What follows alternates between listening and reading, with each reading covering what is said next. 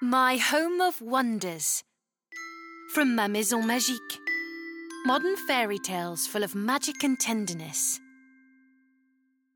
You are about to listen to Surprise Free, The Chemistry Witch. An original story by Marine André and narrated by Madeleine Leslay. One morning, Arthur woke up with a bubbling feeling of excitement in his tummy. It was his mum's birthday. Since she was out working all day, he had a wonderful idea to prepare a cake for her. Of course, Arthur knew he couldn't bake the cake on his own, but luckily for him, Emma, his auntie, was coming to help him out. Arthur absolutely loved Auntie Emma. She always seemed to be in a good mood. She would sing nursery rhymes at the top of her lungs, and she smelled like almonds. On top of that, she was an excellent baker. Arthur could always count on her to bake something new and tasty whenever she came to visit. Chestnut cream macaroons, sponge cake rolls, vanilla marbles, and even banana cookies. There was nothing she couldn't bake. As Auntie Emma clattered through the front door, Arthur leapt down the stairs to greet her. He couldn't wait to find out what she had chosen to bake today. Auntie Emma! Arthur shouted. Have you brought everything? Hello, mister, giggled Emma as she lifted him up into her arms. Aren't you a bundle of energy today? While Emma was saying hello to his dad, Arthur hurriedly peered into the large linen bag his aunt had left by the door. Chocolate, flour, eggs, sugar, butter, and even nuts. Hooray! Arthur's enthusiasm brought a smile to Emma's face. We're going to bake a chocolate fondant, Arthur. Do you think all the ingredients are there? Arthur wasn't sure. She was the grown up. Why was she asking him? She was the one who should know what they needed. Uh, I don't know. I, I don't know, said Arthur. She gestured insistently at the bag. What else is in the bag that might help us out? Arthur looked again. It was then he noticed a book that Auntie Emma must have left in there by accident. He shrugged, taking the book out and flipping it over in his hands. There's nothing but ingredients, Auntie. I don't know what you. But before he could finish, he absent mindedly flipped open the book where the page had been folded over. In the middle of the page, he saw a picture of a big, gooey cake.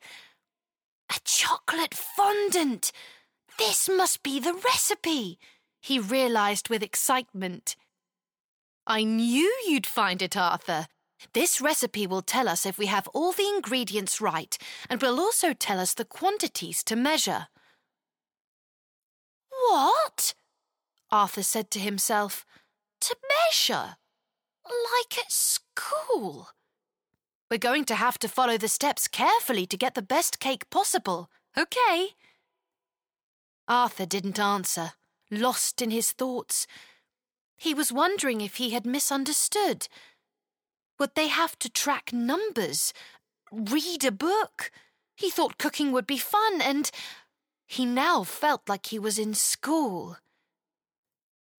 As he followed her into the kitchen, Emma pulled all the ingredients out of the bag and arranged them in front of them alongside two bowls, a wooden spoon, and measuring scales. Right, Arthur. I'll melt the chocolate and you melt the butter. Arthur, don't daydream. Look, you need to use a butter knife. You don't need a sharp one. As best he could, Arthur tried to be cheerful. His aunt instructed him to weigh the sugar and the flour as she consulted the book again. But Arthur couldn't focus. He was bored. Why did baking have to be so tough? Just before he was about to sneak off to play with his Lego, Auntie Emma's phone rang. She glanced at the name on the screen and looked worried. Oh, Arthur, it's an emergency. I've got to take this. Here, I'll take the chocolate off the heat. Let it rest. It's hot. But please prepare the flour and the sugar as I explained. Arthur let out a wistful sigh. Follow the recipe, she said, noticing his reluctance. Everything will be fine. And don't touch the oven. To follow the recipe, to follow the recipe. He didn't enjoy reading or following numbers or orders. Instead, and without hesitation, he picked up the packet of flour and began to pour it all in as he pleased. After all, whether there was a little more or a little less, whether the eggs were put in before or after, it was all the same, wasn't it? No sooner had he brought the packet of flour to the bowl, however, a purple puff of smoke exploded on the kitchen counter, and before he had time to pour anything, a miniature witch with yellow and green hair was standing before him, leaning expectantly on her candy broom. she coughed. I'm just in time. Arthur was speechless at the sight. Arthur, you were going to do the wrong thing, she grumbled, as witches so often do. I'm Surprise Free, the chemistry witch in charge of your kitchen. The chemistry witch, Arthur repeated, bewildered. Is there an echo in here? Yes, the chemistry witch. How do you think recipes are made? With the help of the chemistry witches. There is one affiliated with every kitchen in the human world. Now, don't get me wrong. Not all of them are honest, talented witches like myself. Some of them are downright tricksters. But we are definitely there, nevertheless. Arthur could not believe his ears. The little witch gestured as though speaking to a congregation. It's blasphemy, Arthur, if you don't measure your ingredients properly. Why do you think we invented books for making potions, hmm? So we don't have to check and recount everything every time. But if you are not disciplined, we witches would never get a moment's rest. Arthur didn't know what to say but he stifled a laugh at the little witch as she began to stamp and grumble, weighing the packet of flour ten times her size at arm's length.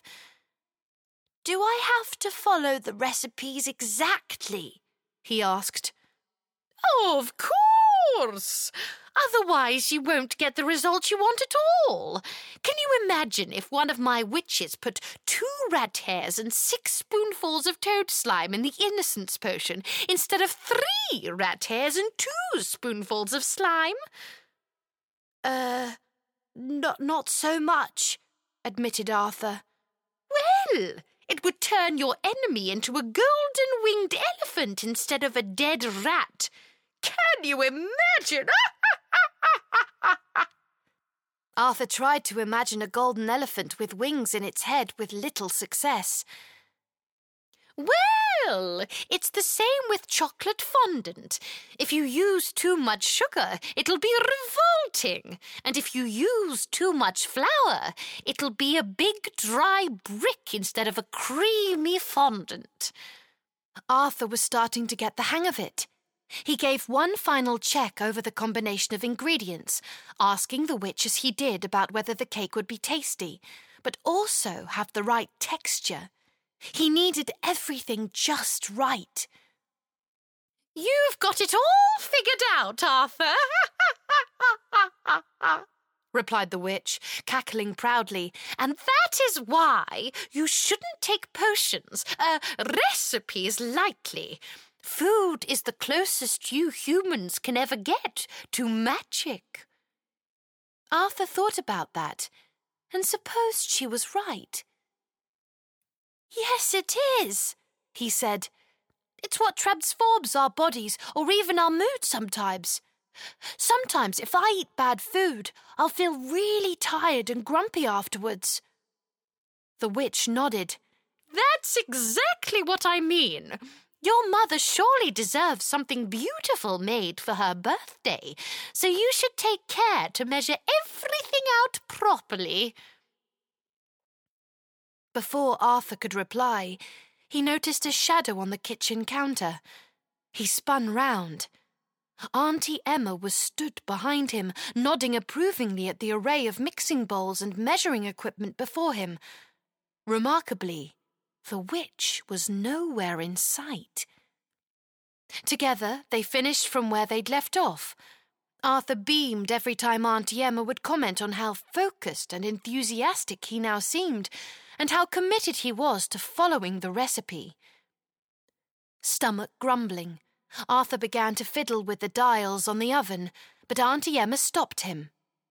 What about the nuts? The nuts?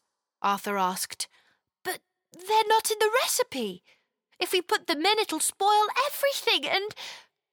Arthur stopped dead in his tracks as he saw the little witch on the edge of the pan, nodding and winking at him. With a flick of her candy cane broom, she flew to his ear and whispered, Trust your auntie, Arthur. Sometimes, once you've got the recipe down, you can risk a little added extra. That's when the recipe truly becomes your own. That night, his mother nodded approvingly as she bit into the cake. The chocolate fondant was delicious, and the crunch of the nuts gave it a unique texture, she had said. When they had finished, Arthur went to the kitchen to thank the witch, but he could not find her anywhere. Thank you, and see you soon, he whispered to the empty room, hoping that the witch, wherever she was, might have just heard him. Since then, Arthur has been careful to follow the recipes when he cooks with his auntie, his grandfather, or his parents. Sometimes he even tries to add an ingredient or remove another. The chemistry witch pops up every now and again to play a trick or offer a word of advice, but mostly Arthur likes to experiment on his own. Arthur now knows that while following the rules may seem boring, it is often rewarding. He also tries to add something unique and new to all his recipes, in the hope that somewhere a little green and yellow haired witch might be smiling and writing it down.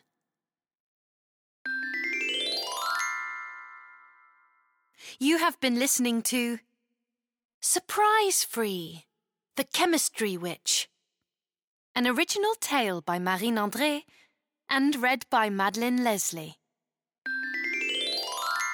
If you liked this episode, then please share with your friends and drop us likes and comments. And to find out about our next stories in English, go to your usual podcast player every Saturday. This was My Home of Wonders from Ma Maison Magique. Modern fairy tales full of magic and tenderness.